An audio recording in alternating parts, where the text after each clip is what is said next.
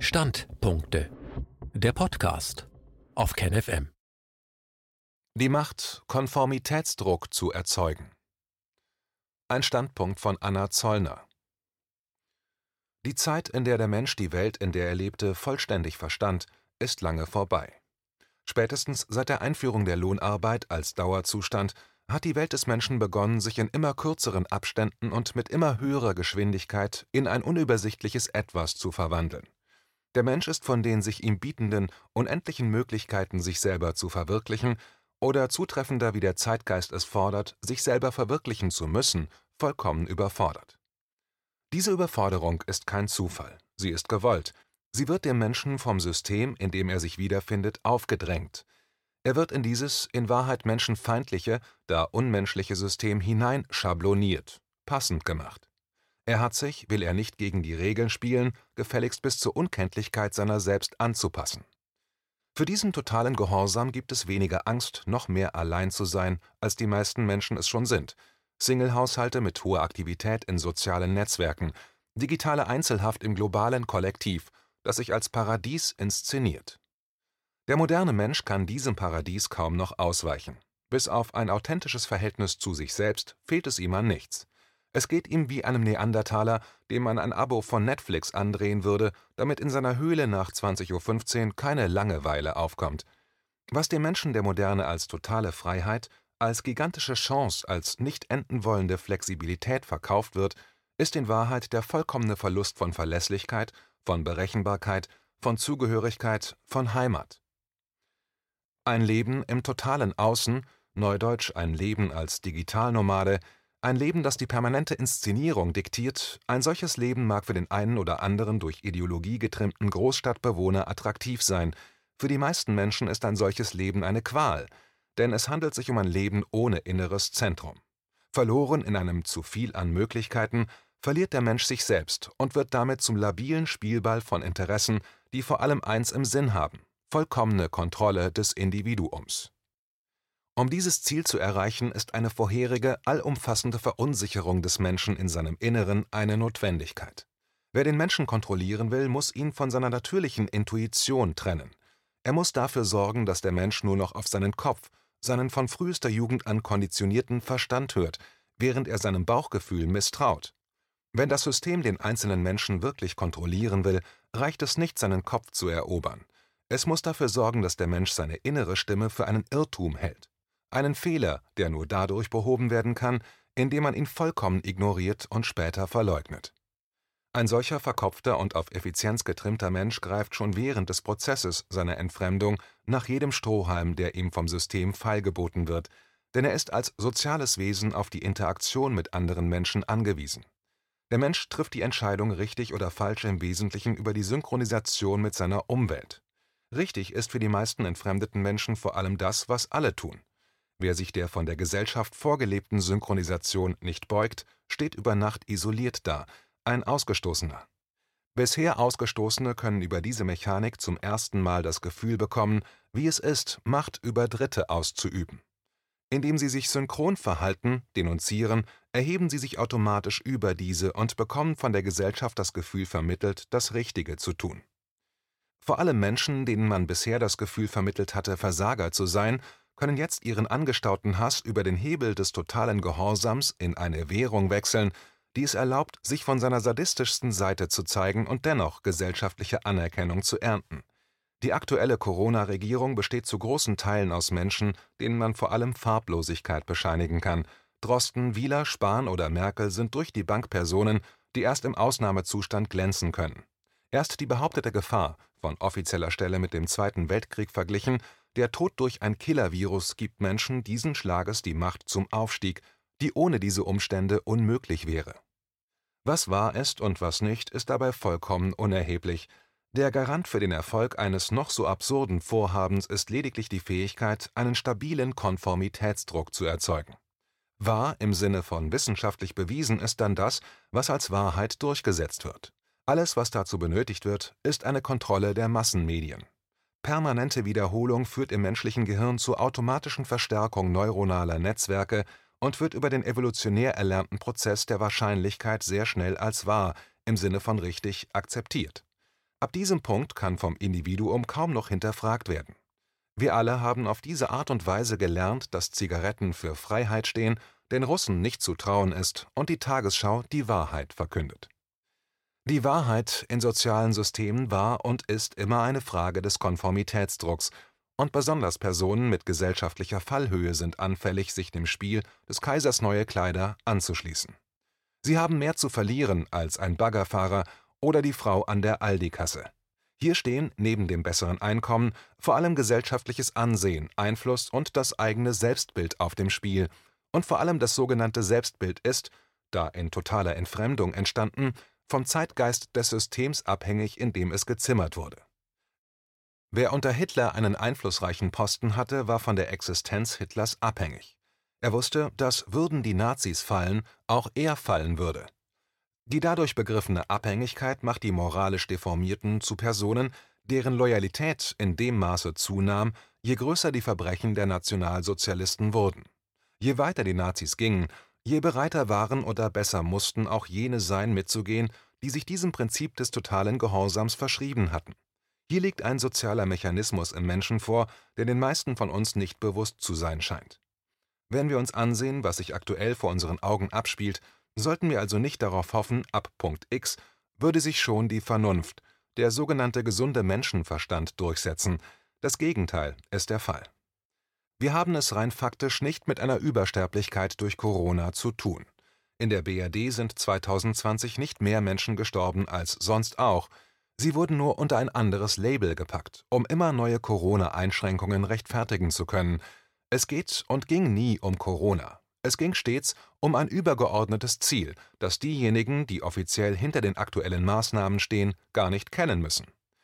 Man brauchte als braver DDR-Bürger nicht zu wissen, dass die Regierung längst beschlossen hatte, eine Mauer zu bauen. Entscheidend war, dass man diese Pläne auch dann unterstützte, wenn man möglicherweise dagegen gewesen wäre, hätte man von ihnen gewusst. Also sorgte die DDR-Propaganda vor allem dafür, dass man als kleines Rädchen im Getriebe nur wusste, was man wissen musste, um keinen Verdacht zu schöpfen. Die dazu angewendeten Techniken wurden, was ihren sozialen Effekt angeht, bis ins kleinste Detail erforscht und an die jeweilige gesellschaftliche Schicht, die manipuliert werden sollte, angepasst. Wie schon erwähnt, ist ein hoher Bildungsgrad kein Garant, sich dieser staatlichen Gehirnwäsche zu entziehen. Im Gegenteil, wie wir an der in der DDR sozialisierten Frau Dr. Merkel erkennen können. Hat das etwas mit der DDR zu tun? Eher weniger. Soziale Gesellschaften funktionieren nur effizient und damit stabil, wenn sie nach einem festen Muster handeln, auf das sich jeder in der Organisation verlassen kann. Niemand in dieser sozialen Gesellschaft muss dabei wissen, warum er handelt, wie er handelt. Es ist für die soziale Gesellschaftsordnung auch unerheblich, ob das Individuum der unsichtbaren Mechanik zustimmt oder im Gegenteil. Die Macht der sozialen Maschine besteht vor allem in seiner Fähigkeit, im Hintergrund zu bleiben, um so für die meisten Menschen vollkommen unsichtbar erst maximale Macht ausüben zu können. Es geht, je komplexer die Maschine wird, vor allem darum, Macht über jene auszuüben, die gemeinhin glauben, sich der Macht dank ihres Bildungsgrades und ihrer sozialen Fallhöhe entziehen zu können. Der amerikanische Sprachphilosoph John Searle beschrieb 2010 in seinem Buch Wie wir die soziale Welt machen mit einem simplen Beispiel, wie das funktioniert. So ist auf Seite 268 Folgendes zu lesen: Zitat. Amerikanische Professoren werden schon als fortgeschrittene Studenten darauf gedrillt, eine bestimmte Menge von Hintergrundannahmen und Voraussetzungen zu akzeptieren. Die Voraussetzungen betreffen Fragen wie diese: Welchen Geschmack sollte man haben? Mit welchen Freunden kann man sich sehen lassen? Welche politischen Anschauungen sind akzeptabel? Welche kulturellen Artefakte kann man bewundern? Und so weiter. Der Konformitätsdruck ist für viele unwiderstehlich und Unabhängigkeit kommt selten vor. Eigentlich soll die Unkündbarkeit des Professors dafür sorgen, dass er im Hinblick auf alle möglichen nonkonformistischen Gedanken und Verhaltensweisen intellektuelle Unabhängigkeit an den Tag legen kann. Doch wenn dem tatsächlich so ist, wird von dieser Unabhängigkeit nur selten Gebrauch gemacht. Zitat Ende. Was bedeutet das für das aktuelle Corona-Regime in der BRD? Was bedeutet es für die Institutionen wie das RKI, die Nationale Akademie der Wissenschaften Leopoldina, die Wissenschaft im Allgemeinen, die kollektive Ärzteschaft in Merkel-Deutschland? Es bedeutet, dass ganz gleich, was sie an Irrsinn in einem System durchsetzen wollen, es weniger vom Inhalt des Irrsinns abhängt, sondern eher davon, ob sie die unsichtbaren Mechanismen des Systems kennen und vor allem beherrschen. Auch geschichtliche Erfahrungen werden ihnen nicht im Weg sein, solange sie den Konformitätsdruck kontrollieren, indem sie sämtliche Störquellen entweder plattmachen, plattmachen lassen oder aber derart in den Hintergrund verbannen, dass ein gesellschaftlicher Einfluss zu vergleichen wäre mit einer Ameise, die sich gegen einen ganzen Ameisenhaufen positioniert. Sie hätte keine Chance, den Ameisenstaat auch nur im Ansatz von einem Vorhaben abzubringen. Angenommen, diese Ameise hätte als einzige davon Kenntnis, dass der Wald, in dem sich der Ameisenhaufen befände, in circa zwei Kilometern lichterloh brennen würde. Es wäre ihr unmöglich, die eigenen Artgenossen zu warnen. Man würde sie nicht hören oder ihr nicht glauben, denn was in einem Ameisenstaat wahr ist oder nicht, wie die Zukunft auszusehen hat und wie nicht, bestimmt die Ameisenkönigin und das System, dem sie vorsteht und das sie selber nicht verändern kann. Sie ist Teil des Systems und wie alle anderen Ameisen mit ihren spezifischen Aufgaben unfähig, das eigene Tun von einer neutralen Position auszusehen. Die Ameisenkönigin handelt immer aus der Perspektive der Ameisenkönigin und die restlichen Mitglieder ihres Staates immer aus der ihnen zugewiesenen Perspektive. Unflexibel ist der zweite Vorname einer jeden Ameise, und dennoch ist ein Ameisenstaat hochkomplex und verfügt über eine kollektive Intelligenz. Die fiktive Ameise, die sich außerhalb ihres Staates postiert, um eine vom Staat unabhängig gewonnene Information zu verkünden, gibt es nicht. Brennt der Wald, stirbt der Ameisenstaat, der sich innerhalb dieses Waldes befindet. Ist das bei Menschen anders? Diese Frage zu beantworten ist möglich, aber für die meisten von uns schwer zu ertragen. Der einzelne Mensch kann überleben, aber nur, wenn er über entsprechenden Einfluss verfügt. Er muss, ohne dass die Masse das auch nur ahnt, außerhalb des Systems stehend in der Lage sein, im Fall X die Regeln des Systems so zu verändern, dass vor allem er als überschaubarer Teil einer selbsterklärten Führungselite überlebt. Die meisten Bürger, der große Rest der Spezies, ist leider überflüssig. Mehr noch, er gefährdet das Überleben der wenigen, die ihren Aufstieg erst dem Erfolg des Systems zu verdanken haben, das den Planeten jetzt in den Kollaps führt. Der Kapitalismus hat gewonnen und kann die von ihm am meisten profitierenden obszön Reichen nur dann retten, wenn die, die diesen Reichtum erarbeitet haben, verschwinden. Aktuell leben mehr als sieben Milliarden Menschen auf diesem Planeten. Ihnen allen wurde über Jahrzehnte erklärt, Weltfrieden und Wohlstand für alle wäre möglich, aber nur wenn sich der American Way of Life global durchsetzen würde. Nachdem Kommunismus und Sozialismus das Zeitliche gesegnet hatten und sich die Turbo-Variante des Kapitalismus, der Neoliberalismus, weltweit durchsetzen konnte, explodierten nicht nur die Gewinne auf den Konten immer wenigerer Personen, sondern auch das Ökosystem des Planeten. Das Konzept unendliches Wachstum auf einer endlichen Kugel konnte noch nie aufgehen, denn wir alle verbrauchen mehr Ressourcen, als die Erde zur Verfügung stellt, wir leben auf Pump, nur dass unsere Ökosysteme keine Bank sind, die Kredite gewährt oder aber die, wenn sie pleite ist, vom Staat gerettet wird. Die einzige wirklich zählende Währung auf unserem Globus, das Leben selbst, wird durch die Bedingungen gedeckt, in denen es gedeihen kann, und diese Bedingungen sind nicht unendlich flexibel. Sie haben, im Gegenteil, eher die Natur einer Sehne, die bei Überlastung ab Punkt X von jetzt auf gleich abreißt. Eine abgerissene Sehne, zum Beispiel an der Achillesferse, wächst nicht über Nacht einfach wieder zusammen. Auch ist es nicht damit getan, das betroffene Bein einfach zu schonen. Ohne Operation ist flüssiges Laufen nie wieder möglich, wobei es keine Rolle spielt, dass der Verletzte versichert, ab jetzt würde er seine Grenzen kennen. Dafür ist es zu spät. Es steht schlecht um die Erde im kapitalistischen Klammergriff. Das der Menschheit von wenigen Reichen über Jahrzehnte aufgezwungene System kollabiert an seinem eigenen Erfolg. Dieser Niedergang ist durch nichts mehr aufzuhalten, was man an der Spitze der Pyramide seit Jahrzehnten erkannt hat. Die Grenzen des Wachstums waren ein Bestseller aus dem Jahre 1972. Jetzt den Überraschten zu spielen, ist lächerlich und verlogen. Aber es ist notwendig, soll nach dem Great Reset eine neue globale Macht etabliert werden, die vor allem an der Spitze exakt dieselben Personen, Familien und Organisationen erkennen lässt, die dort schon seit Jahrzehnten für den Kurs des Planeten verantwortlich sind. Diese Menschen haben sich vor allem geopolitisch verrechnet.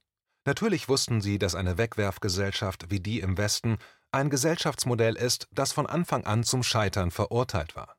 Sie wussten, dass das zugrunde liegende Geldsystem mit seinem Zins- und Zinseszinsdilemma eine eingebaute Zeitbombe mit sich trug, aber genau mit dieser Bombe spekulierten sie. Die Taktik sah wie folgt aus. Die kapitalistische Zündschnur würde bis zur Explosion nicht ewig brennen, entscheidend aber wäre, dass zuvor Kommunismus und Sozialismus implodieren würden, was auch geschah. Nur hätte der dann als Gewinner dastehende westliche Kapitalismus die Verlierer, vor allem in Russland und China, besuchen müssen, um mit ihnen ein neues Wirtschaftssystem zu erarbeiten, eines, das sich mit den Ökosystemen des Planeten hätte vereinbaren lassen. Der Westen hätte den eigenen bisherigen Kapitalismus aufgeben müssen.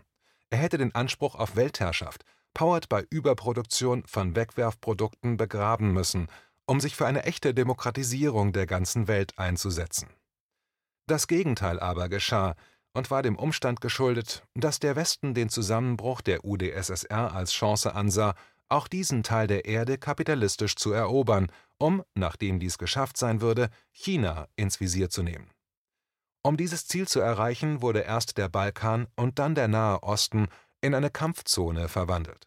Das Ziel war entweder Ressourcen wie Öl und Gas zu kontrollieren oder aber, wenn dies nicht gelang, den Verkauf dieser Energieträger zum Beispiel durch Russland nach Europa zu vereiteln. Der Plan ging nur bedingt auf und nützte, wie wir heute wissen, vor allem China, sich im Schatten dieses neuen Kalten Krieges als neuer wirtschaftlicher Riese aus dem Staub zu erheben in dem das Land der Mitte die letzten 150 Jahre dank westlichem Kolonialismus gelegen hatte. China war über Nacht zurück und ist dabei, die amerikanische Vorherrschaft, das amerikanische Jahrhundert zu beenden. Allerdings ebenfalls nach einem kapitalistischen Wachstumsmodell, das sich Peking im Westen abgeschaut hat und was seine Effizienz angeht, nochmal deutlich gesteigert hatte. Zusammen mit Russland, das ebenfalls konsequent auf Kapitalismus umgesattelt hat, sind beide Nationen dabei, die Eurasische Platte zu übernehmen, vollständig und ohne sich dabei an den Resten westlicher Demokratien zu orientieren, die in Wahrheit immer nur eine Mogelpackung waren, wie wir aktuell sehen können. Das Grundgesetz, geschaffen, um im Ausnahmezustand ein Kompass zu sein, hat immer dann ausgedient, wenn dieser Ausnahmezustand nicht eintritt, sondern über Nacht erklärt wird. Wobei wir wieder bei Corona wären. Es geht nicht um Corona. Corona ist nur ein trojanisches Pferd, damit der gesamte Westen sich auf einen neuen Krieg gegen China vorbereiten kann. Ein Krieg um ökonomische Vorherrschaft. Dass der PCR-Test von Dr. Drosten nicht kann, was er vorgibt zu können, eine Infektion nachweisen, bestätigt jeder Mediziner, wenn die Kameras aus sind. Der Erfinder des PCR-Tests, der 2019 verstorbene Carrie Mullis, im Übrigen Nobelpreisträger, fasste sich seit Monaten an den Kopf, als er sah, wie sein Test politisch instrumentalisiert wurde, was aber kaum einer mitbekam, denn die Massenmedien haben sich, wie in jedem Krieg, gegen die Wahrheit entschieden und sind zum Schweigekartell mutiert. Gegen Drosten und seine Clique, im Grunde nur Marionetten, die dem Ausnahmezustand einen wissenschaftlichen Stempel verpassen sollen, wurden in der BRD und in den USA bereits Klagen wegen Betruges eingereicht, auch wenn unsere Massenmedien davon noch nicht eine Zeile berichtet haben. Sie verhalten sich wie Leni Riefenstahl. Ihr Job ist es, bis zum vorgegebenen Endsieg von immer neuen gewonnenen Schlachten zu berichten, egal wie die Lage tatsächlich ist. Und die ist, wenn es um den Zustand unseres Planeten geht, mehr als besorgniserregend. Das System kippt an immer mehr Stellen unwiederbringlich um, und dieser Effekt verstärkt sich selber und nimmt chaotische Züge an. Er wird unkalkulierbar, selbst wenn wir heute massiv gegensteuern, und genau das ist es, was aktuell global durchgesetzt wird. Die schon vor Jahren ausgelöste ökologische Kettenreaktion, die wir heute immer massiver spüren, hat mit den schädlichen Einflüssen des Menschen auf seine Umwelt schon in den 60ern zu tun. Wir erleben das Kippen des Planeten mit einem aus der menschlichen Perspektive langem Vorlauf.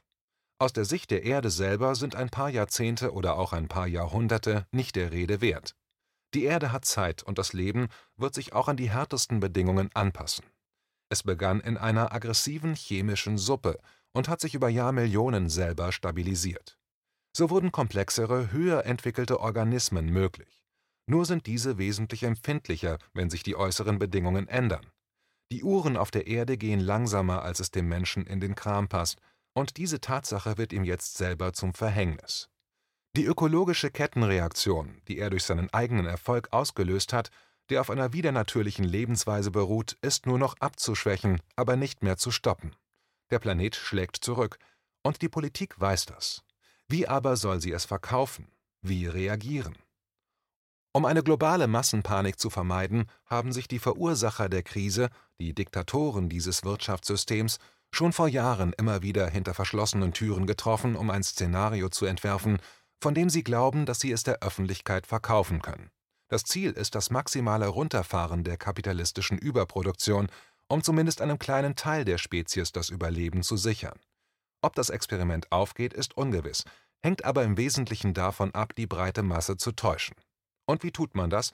Wie bringt man Massen dazu, von heute auf morgen auf Grundrechte zu verzichten? Wie bringt man sie dazu, dass sie große Teile ihres eben noch empfohlenen Lifestyles aufgeben? Wie verkauft man Millionen von Menschen, dass die Zeit des Konsums um des Konsums willen für alle Zeit vorbei ist, wenn Konsum um des Konsums willen doch bisher zur neuen Weltreligion erhoben worden war? Das alles geht nur durch das Verbreiten von Angst. Am besten Angst vor einem unsichtbaren Gegner, dessen Existenz man dadurch ins Unendliche behaupten kann, indem man immer neue Szenarien an die Wand malt und so die Menschen in einer permanenten Schockstarre hält. In diesem Zustand, der als existenziell empfunden wird, sagen 99 von 100 Menschen zu allem Ja und Amen, was man ihnen aufdrängt und als alternativlos verkauft. Fest steht, es wird für die nächsten Jahrzehnte keine Rückkehr zur sogenannten Normalität geben.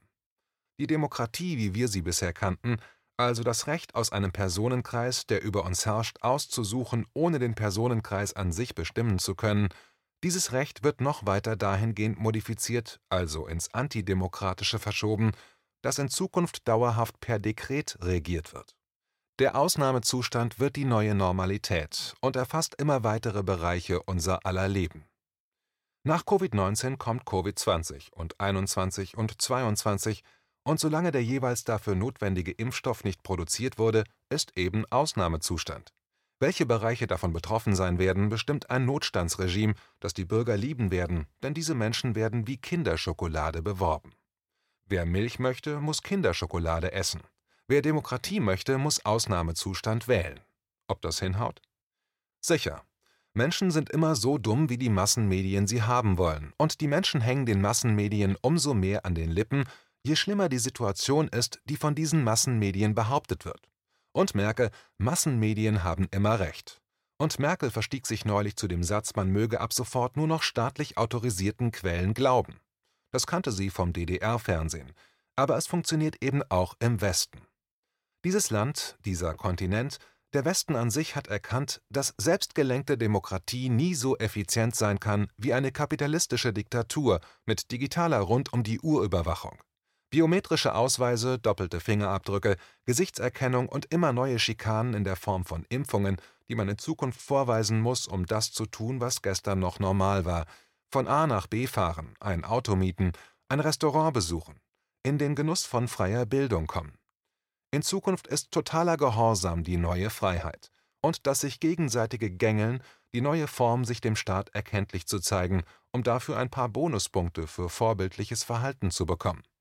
Wir alle werden ab sofort dem Wunsch der Frau Dr. Merkel und ihrer Gang entsprechen und rund um die Uhr alle ein kleines bisschen mehr aufeinander aufpassen und, wenn es sein muss, Abtrünnige melden. Stasi-Spitzel aus Staatsräson denunzieren als Volkssport.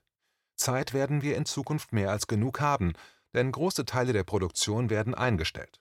Als Arbeitsloser wird man in Zukunft in seinem Homeoffice sitzen und sein digitales Grundeinkommen, das von Google, Facebook, Apple oder Amazon aufs Mobiltelefon kommt, direkt über einen dieser digitalen Dienstleister, den schon jetzt großen Gewinnern der Corona-Krise, in Produkte des täglichen Bedarfs investieren. Lebensmittel. Bargeld wird schon übermorgen abgeschafft und Sparen nicht mehr möglich sein, denn die neue digitale Zentralbankwährung jeder Bürger hat nur noch ein Konto beim Staat, der sich in wesentlichen Dienstleistungen von privaten, global agierenden Konzernen vertreten lässt, macht den Bürger total kontrollierbar, denn sie verfällt jeden Monat. Zudem ist jede Transaktion vollkommen transparent für den Staat, während der Bürger es mit weiteren gesichtslosen Bürokratien zu tun bekommen wird.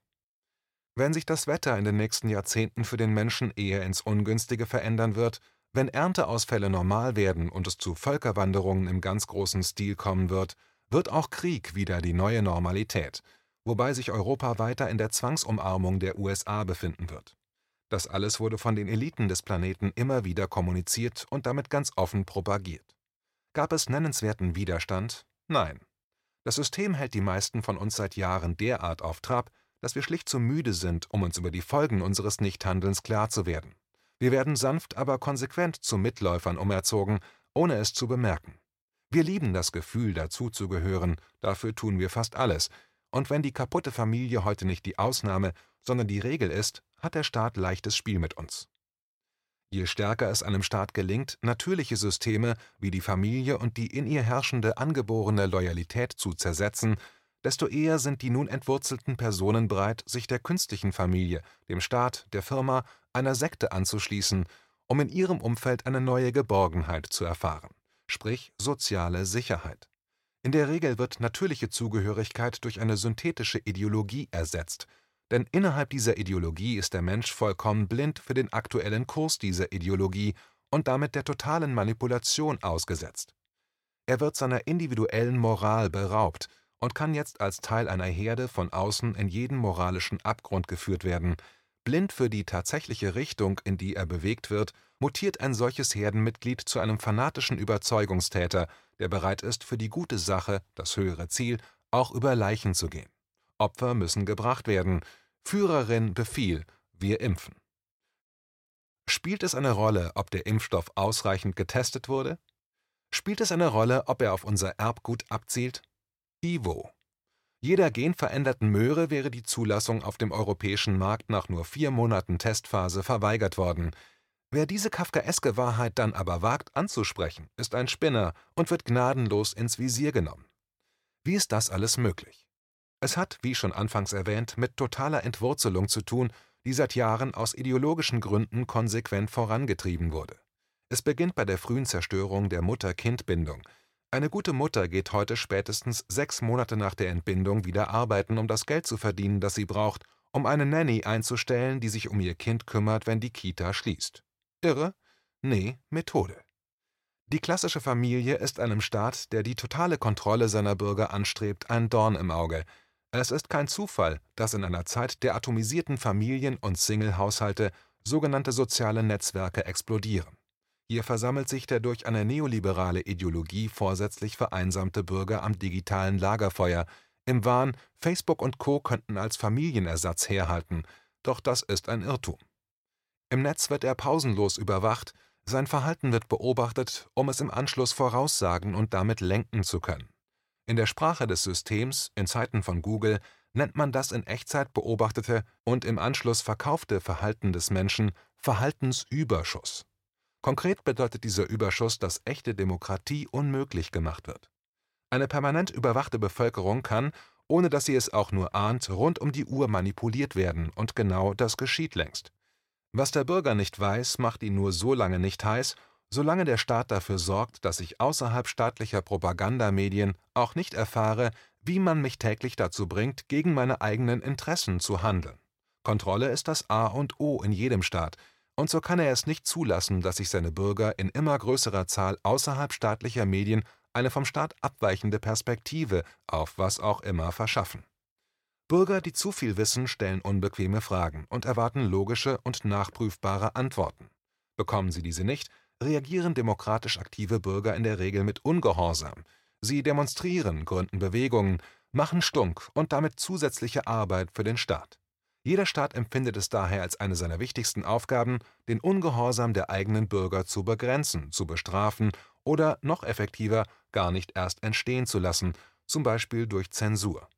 In sogenannten Demokratien kommt der Staat dabei nicht umhin, sein antidemokratisches Tun sprachlich so zu verpacken, dass der Bürger das Beschneiden der eigenen Informationsfreiheit nicht bemerkt oder, wenn er es bemerkt, diesem Verlust an Grundrecht auch noch wohlwollend zustimmt die Wahrheit, die dem Staat nicht passt, wird dann als Fake News deklariert, und wer zum Beispiel als freier und investigativer Journalist dem Staat mittels einer Ermittlungshypothese die Beteiligung an einem Kapitalverbrechen nachzuweisen gedenkt, bekommt das Label Verschwörungstheoretiker verpasst. Der Bürger soll mit diesem staatlichen Warnhinweis davon abgehalten werden, sich mit derartig gelabelten Personen oder Inhalten überhaupt zu beschäftigen auf den enormen Erfolg der freien Medien im Netz hat die BRD unter Frau Dr. Merkel in Zeiten von Corona reagiert, wie man das von der Diktatur kennt, in der die Dame einst sozialisiert wurde. Merkel hat sie über Nacht abschalten lassen. Soll sich der zensierte Bürger doch bei Facebook oder YouTube beschweren. die Zensur wurde vom Staat an private Player outgesourced, die mit den Marionetten des Staates unter einer Decke stecken. In Deutschland kann man 2021 immer noch sagen, was man will. Nur sorgt der Staat, wie schon erwähnt, dafür, dass der Kreis derer, die eine vom Staat abweichende Meinung mitbekommen, immer kleiner wird. Vor allem betroffen von diesen massiven Einschränkungen der Publikation sind Journalisten, die sich über Jahre in den Massenmedien einen Namen gemacht haben und denen der Bürger vertraut. Wenn diese Personen dann ins Internet ausweichen, weil die bisherigen Arbeitgeber sie in ihrer abweichenden Meinung gängeln und unter Druck setzen, nehmen sie ihre Leser mit. Um diesen Gau zu verhindern, werden in immer kürzeren Abständen Exempel vor allem an Journalisten statuiert, die bisher für ihre kritische Art der Berichterstattung vom System hofiert wurden. Aber eben nur bei Themen, bei der diese Kritik gewünscht war oder treffender als unsichtbare Bedingung galt, um sich auf der Karriereleiter halten zu können. So erklärt sich das Phänomen Klaas Relotius. Der Starjournalist schrieb, was das System publiziert haben wollte. Propaganda gegen Russland, zum Beispiel Vorurteile gegen Syrien, erfundene Gräueltaten gegen jeden Feind, den der Staat mit Schmutz beworfen haben wollte. Relotius ist kein Einzelfall, er ist die Regel. Im Kern macht jeder etablierte und damit wirtschaftlich abhängige Journalist eines Massenmediums Propaganda. Er weiß, wen er zu kritisieren hat und wen nicht. Man muss ihm das nicht sagen. Er spürt es ab der ersten Sekunde, in der man ihm einen Hausausweis überreicht hat, und er kann all jene, die die ungeschriebenen Gesetze dieses Schweigekartells mit Presseausweis missachtet haben, dabei beobachten, wie sie an ihm vorbei auf die Straße buxiert werden. Geschickt ist, wer den frei gewordenen Stuhl durch Vorbeikriechen am Chef als erster erreicht. So läuft das. Prestituierte, deren Job es nicht ist, die Meinungsfreiheit als Basis von Demokratie zu verteidigen, sondern im Gegenteil sie auf Geheiß derart zu pervertieren, dass Demokratie vollkommen unmöglich gemacht wird. Menschen dumm halten, das ist Hauptjob der Massenmedien. Dumm im Sinne von immer nur die Perspektive zulassen und erzeugen, die jene vorgeben, nach deren Vorstellungen die Puppen zu tanzen haben. Das Menschenbild dieser überschaubaren Gruppe ist, grob zusammengefasst, folgendes: Der überwiegende Teil der Menschheit ist einfältig und muss beschäftigt werden, einer muss diesen Job machen. Die selbsternannten Eliten, deren Macht sich vor allem auf ein manipuliertes Geldsystem und das Herstellen von Ideologie mittels Propaganda stützt, sehen sich hier in der Pflicht. Was ihnen gar nicht passt, ist der Umstand, dass Menschen, wenn sie auf die Welt kommen, einen eigenen Willen haben dass sie Stolz und Würde besitzen und dass sie instinktiv den Unterschied zwischen tatsächlicher Freiheit und betreutem Wohnen im Keller des Hauses der Freiheit spüren. Da hilft nur die permanente Verunsicherung des menschlichen Instinktes, und wenn das nicht mehr hilft, wird im Menschen Angst erzeugt. Angst vor allem. Angst vor anderen Kulturen, den Nachbarn, der Umwelt. Wer Angst hat, ist bereit, große Teile seiner schon massiv eingeschränkten Freiheit aufzugeben, wenn man ihm im Gegenzug verspricht, das Chaos zu beenden, um wieder Übersichtlichkeit und damit vor allem gefühlte Sicherheit herzustellen. Lieber einen Staat, der in eine Leitdemokratie verwandelt wird, vorübergehend, dauerhaft, als eine Demokratie, bei der der Bürger in Panik gerät, weil er nicht mehr weiß, ob an jeder Ecke eine nicht zu kalkulierende Bedrohung auf ihn lauert. Am effektivsten wirken Bedrohungen, wenn sie subtil vermittelt werden. Wer permanent den Teufel an die Wand malt, kann sich auf die Fantasie des Menschen verlassen. Sie verbarrikadieren sich, bis man ihnen versichert, dass die Gefahr vorbei sei. Ob es diese Gefahr je gegeben hat, bleibt unerheblich. Es reicht, wenn es dem Staat gelingt, über die Synchronisation der Massenmedien die Menschen in eine Schockstarre zu versetzen. Schalten Sie nur die offiziellen Medien ein, ist dann stets die Aufforderung einer Regierung, die auf den exklusiven Zugang des Gehirns seiner Bürger angewiesen ist um diesen mit immer neuen Hiobsbotschaften in der Schockstarre zu halten. Gelingt dies, setzt das Denken des einzelnen Individuums aus. Der eben noch für seine Freiheit eintretende Einzelbürger wird dann Teil einer eingeschüchterten Masse, die jetzt gegen jedes Individuum, das weiter für die eben noch erstrebenswerte individuelle Freiheit eintritt und diese öffentlich verteidigt, mit derselben Überzeugung vorgeht, wie sie es zuvor für die individuelle Freiheit getan hat die Menschen gehen sich gegenseitig an die Gurgel, nicht um sich gegen weitere Einschränkungen der Freiheit zu verteidigen, sondern im Gegenteil, um all jene, die nicht dabei sind, noch mehr Zwang und Demokratieabbau mitzutragen, auszuschalten. Wenn dieser Trick gelingt, und es geschieht seit Anfang 2020 vor unseren Augen, sind wir alle Teil eines Stockholm-Syndroms. Wir verbünden uns mit unseren Peinigern, um den Druck, der von diesen auf uns ausgeübt wird, zu ertragen. Wer in der Demokratie die Wahrheit sagt, wird von der Masse getötet, erkannte schon Platon. Wer auf der Klaviatur der Soziologie zu spielen vermag, da er sowohl das Hintergrundwissen der menschlichen Natur kennt, als auch über die Möglichkeit verfügt, Propaganda flächendeckend und vor allem rund um die Uhr zum Einsatz zu bringen, kann binnen Monaten die scheinbar aufgeklärtesten Bürger zu nach Gehorsam und Unterwerfung lechzenden Marionetten umprogrammieren.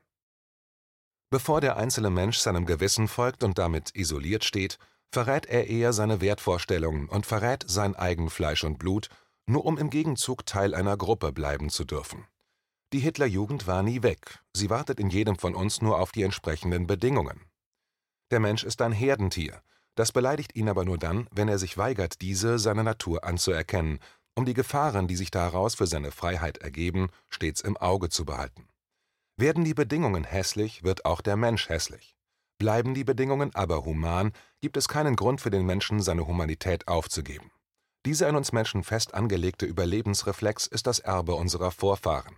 Der Mensch beugt sich immer den Ansichten der Gruppe, und wenn diese noch so klar den bisher vorherrschenden moralischen Werten widersprechen. Moral geht mit der Mode.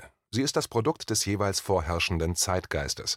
Herrscht sozialer Frieden, ist in etwa die Bereitschaft, Dritte zu denunzieren, gering.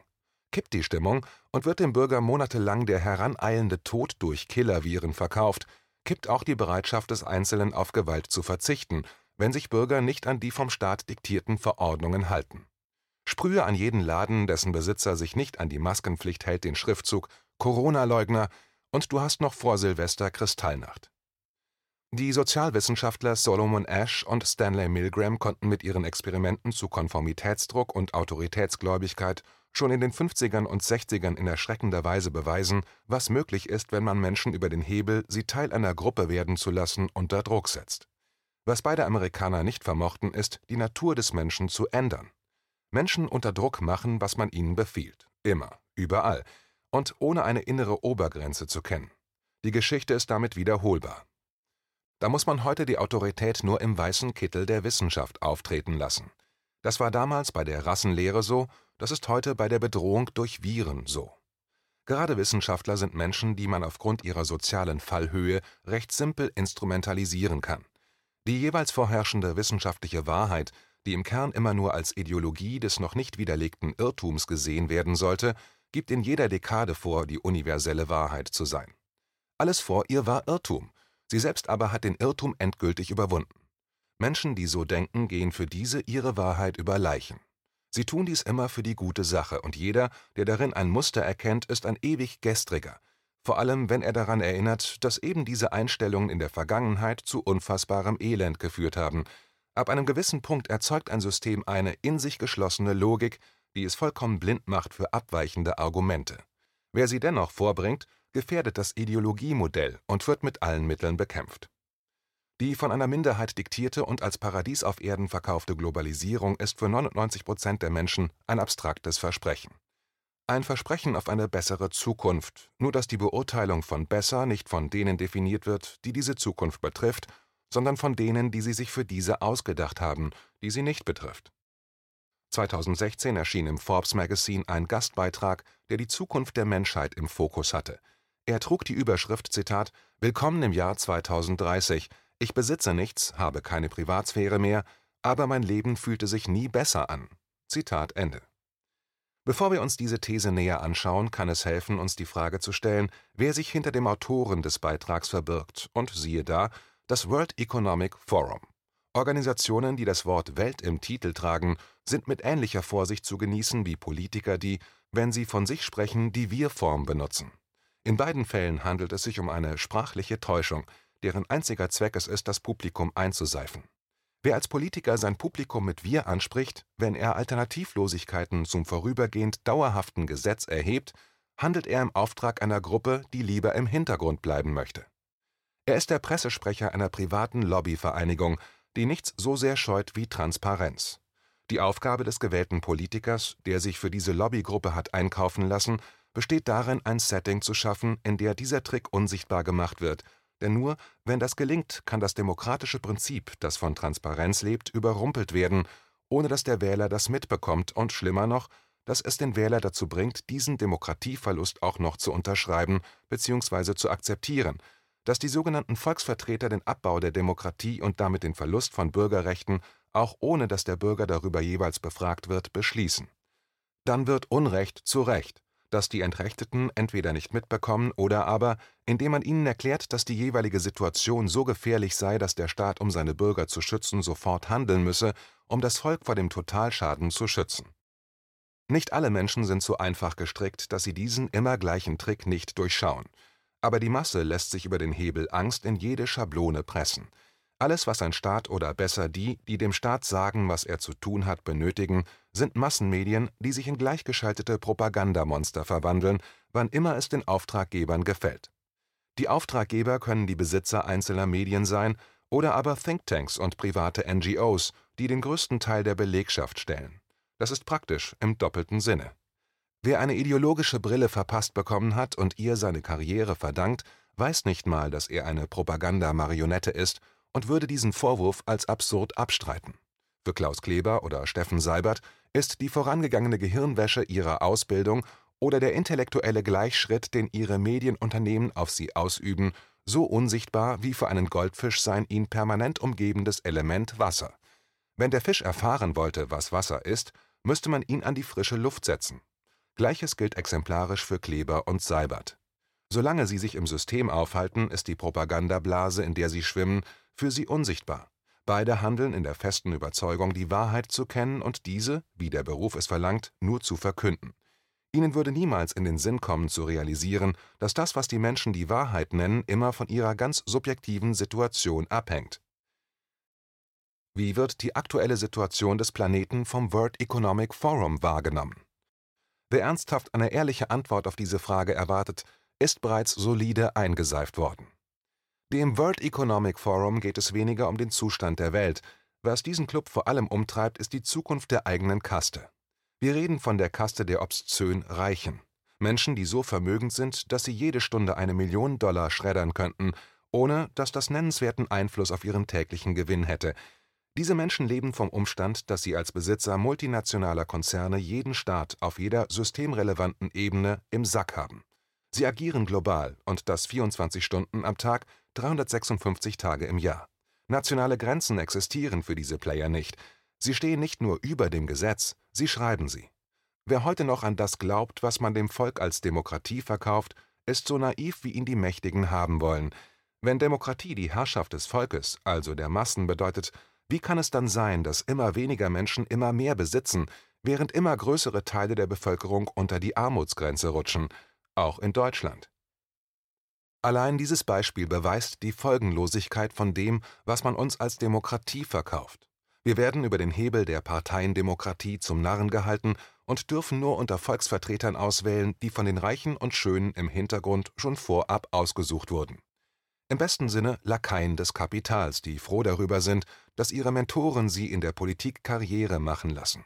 Merkel, Spahn, Söder, von der Leyen und Co. wären an jedem McDonald's Drive-In mit der Annahme einer Standardbestellung überfordert. Kommen wir nochmal zurück zum feuchten Traum des World Economic Forums aus dem Jahre 2016. Das war vor gerade einmal vier Jahren. Willkommen im Jahr 2030. Ich besitze nichts, habe keine Privatsphäre mehr aber mein Leben fühlte sich nie besser an. Schon irre, dass ausgerechnet diejenigen eine neue Form des globalen Sozialismus predigen, die vor lauter Cash nicht wissen, wie und wo sie ihr Geld noch anlegen sollen. Alle Jahre wieder trifft man sich da, wo es weh tut, in Davos, um über das Schicksal der Welt zu entscheiden. Das Gesicht dieses Clubs ist der Erfinder des World Economic Forums, Schwabe Klaus, der natürlich, rein zufällig, in Zeiten von Corona die Chance erkennt, der ganzen Welt den, wie er sich ausdrückt, dringend benötigten Great Reset zu verpassen. Geht es nach Schwab, soll die Welt zukünftig so umgestaltet werden, dass sie einem senilen Schwaben und seinem Club der Milliardäre in den Kram passt. Schwab hat schon vor Jahren die Konsequenzen der sich im Moment vollziehenden vierten Industrierevolution verstanden, allerdings immer nur aus der Perspektive eines Ökonomen.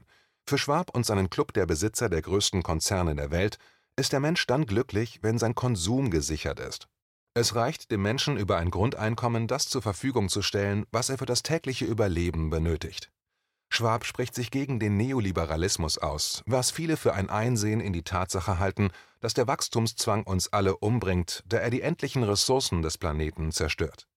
Das hat Schwab in der Tat eingesehen, nur ist sein Weg aus der Krise des Neoliberalismus, ohne den wir gar nicht am ökologischen Abgrund stünden, nicht etwa die DNA dieser Ersatzreligion aufzugeben, sondern im Gegenteil sie noch perfider zu machen.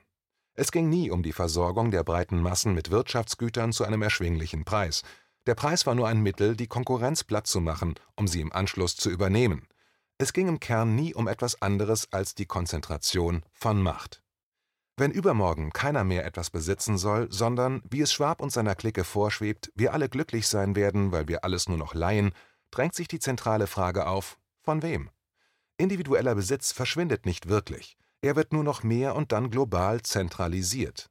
Die Überproduktion als Mittel, den Konkurrenten auszuschalten, verschwindet, denn man hat sich an der Spitze der Pyramide darauf verständigt, dass ab jetzt globale Zusammenarbeit das eigentliche Ziel erst möglich macht, und dieses Ziel heißt, eine winzige Oberschicht hört auf, sich immer weiter gegenseitig zu kannibalisieren, wie das die letzten 150 Jahre der Fall war, und global agierende Player wie Exxon, General Electric, Microsoft oder Pfizer erst möglich gemacht haben.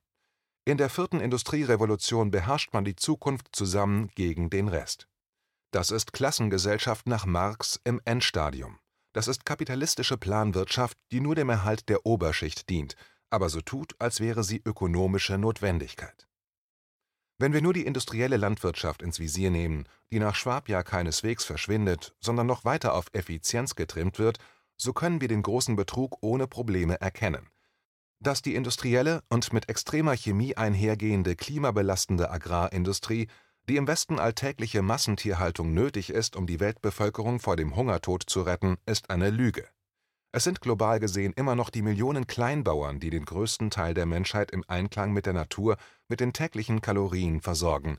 Sie ernähren ohne große Konzerne 70 Prozent der Welt, während sie nur 35 Prozent der Fläche zur Verfügung haben. Das ist Fortschritt, nur eben nicht im Sinne des Kapitalismus. Geht es nach Schwab, müssen die neuen Reichen oder besser die neuen Neureichen uns, der dummen Masse, endlich beibringen, wie man spart.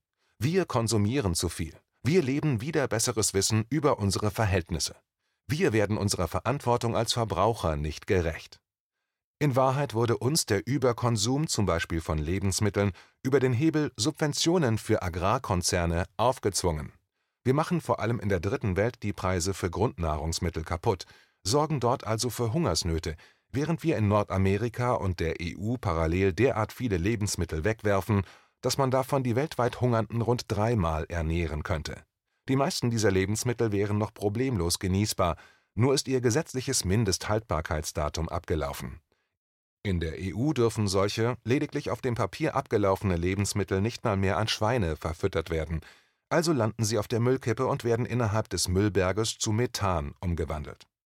Methan ist ein Klimakiller. Würde man allein das durch weggeworfene Lebensmittel entstandene Methan einsparen, hätte das denselben Effekt, als würde man die Hälfte aller auf dem Globus zugelassenen Autos einsparen. Es sind überall auf der Welt die durch den Kapitalismus entstandenen multinationalen Konzerne, die unsere Spezies an den Abgrund geführt haben. Verrückt, dass ausgerechnet sie und ihre bisherigen Hohepriester, wie zum Beispiel Klaus Schwab, sich regelmäßig in Davos als die Retter des Planeten aufspielen. Der Zwang zur Zentralisierung war immer und in allen Branchen das Problem, hinter der als Vorteil verkauften Effizienz stand eben nie wirklich der Wunsch, Versorgungslücken zu schließen, dieser Effekt war nur ein Abfallprodukt, es ging ausschließlich um das Bündeln von Macht über den Hebel der Konzentration auf einer Handvoll Unternehmen in den Händen einiger weniger, die konsequent im Hintergrund blieben. Warum? Weil Intransparenz nötig ist, um das zu verschleiern, was die eigentliche Basis dieser Macht ist Korruption. Auch die schöne neue Welt des Klaus Schwab kann nur Erfolg haben, wenn Korruption und Intransparenz gegenüber uns allen die Normalität bleiben.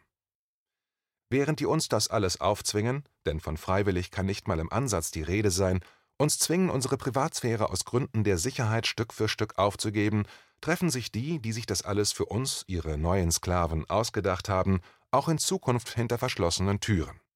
Es wird in der Zukunft auch weiter arm und reich geben. Es wird einige wenige Menschen geben, die über dem Gesetz stehen, alles dürfen und auch alles tun, während die meisten von uns in einem total überwachten System leben, das uns permanent digital überwacht, gängelt und herumkommandiert.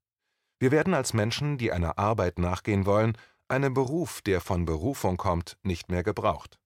Man wird uns zentral gesteuert mit einem Grundeinkommen abspeisen, für das wir dann industriell erzeugte Lebensmittel erwerben können. Sie stammen von den Reichen. Wir werden Autos leihen können. Sie stammen von den Reichen. Diese Autos werden wissen, wohin wir fahren, denn sie sind smart. Sie hören zu, wenn wir sprechen, beobachten uns über Kameras, während sie uns über den Umweg eines Drive-In ans Ziel X bringen, und dabei werden wir permanent mit Werbespots bespielt.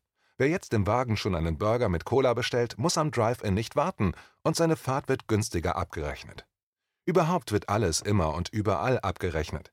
All unsere Daten landen bei einer zentralen Erfassungsstelle, die auch unser digitales Konto verwaltet, unsere Gesundheitsdaten sammelt, auswertet und an die großen Pharmagiganten verkauft. Oder treffender weiterreicht, damit wir gar nicht erst krank werden. Alle Daten, alles, was wir sagen, denken und tun, wird zentral erfasst und landet auf den wenigen Servern der Reichen. Und ab Tag X wird jeder von uns direkt nach der Geburt an diesen Server angeschlossen werden. Eine Schnittstelle Hirnserver wird dann das neue Cool sein. Am coolsten sind immer die, die sich noch weiter technisch aufrüsten und diese Technik mit dem eigenen Körper verschmelzen. Das Ziel ist der neue Cyborg-Mensch, eine Mischung aus neuester Technik und Restmensch. Geist im Sinne von frei wird es bei dieser Generation nicht mehr geben. Wir, die neuen digital gepimpten Menschen, sind dann alle eine große Orwell-Familie. Wir sind alle einer Meinung, haben dieselben Ansichten, dieselben Ziele und leben viel länger als unsere Vorfahren oder jene, die sich partout weigerten, sich das eigene Hirn aufrüsten zu lassen. Diese Zurückgebliebenen werden als die Schimpansen ihrer Dekade angesehen werden, analoge Menschen, Menschen mit einem eigenen unabhängigen Willen, Menschen, die davon ausgehen, das Leben müsse mehr zu bieten haben als Konsum und Müßiggang, Menschen, die glauben, es gäbe so etwas wie ein höheres Ziel, eine höhere Macht, ein Leben nach dem Tod. Menschen, die gar nicht für immer Bürger des neuen globalen Orwell-Staates bleiben wollen. Diese Menschen kann und will sich der alte Mann Klaus Schwab gar nicht vorstellen. Oder er kann es nicht. Hinter ihm stehen die alten Chefs der Wall Street und des Pentagons und die neuen Digitaleliten aus Silicon Valley. Letztere haben in den letzten Monaten prächtig verdient und machen sich nun daran, das alte Geldsystem, das Dollar-Imperium, zu beerben, denn das ist seit 2008 nicht mehr zu retten. Wenn wir uns erinnern wollen, Private Dienstleister waren der eigenen Gier zum Opfer gefallen und wären abgesoffen wie U96 im Kino, wäre da nicht der korrumpierte Staat gekommen und hätte auch in Merkel-Deutschland diese Zocker zu systemrelevanten Banken erklärt und mit Milliarden Steuergeldern gerettet. 2020 sind wir den Ideen dieser Herrschaften ein gutes Stück näher gekommen, und das in einer Geschwindigkeit und ohne nennenswerten Widerstand, dass sie selber sich darüber wundern dürften. Spätestens 2030 wird die Welt nichts mehr mit der von heute zu tun haben. Der Westen wird es China gleichtun und seine Bürger mittels digitaler Überwachungstechnologie vollkommen im Griff haben. Wer nicht nach der Pfeife derer tanzt, die den Staat zu wesentlichen Teilen übernommen haben, private Konzerne, wird einfach vom Hauptserver getrennt und bekommt zum Beispiel keine digitale Währung mehr aufs digitale Endgerät. Viel mehr muss ein Staat gar nicht tun. Ohne Geld hat sich jede Form von Widerstand quasi von selber erledigt denn privater Besitz, der unabhängig machen könnte, wird nur noch einigen wenigen erlaubt sein. Das sind Menschen, die wir nicht kennen, die wir nicht wählen und auch nicht abwählen können. Sie bestimmen nahezu alles, wer wir sind, was wir machen müssen und ob wir uns fortpflanzen können oder auch nicht. Man muss schon einwandfreies genetisches Material vorweisen, bis die eigene Fruchtbarkeit für kurze Zeit wieder freigeschaltet wird. Das passiert dann ganz automatisch bei der nächsten Impfung die alle paar Jahre als sogenannte Auffrischung zur freiwilligen Pflicht geworden ist.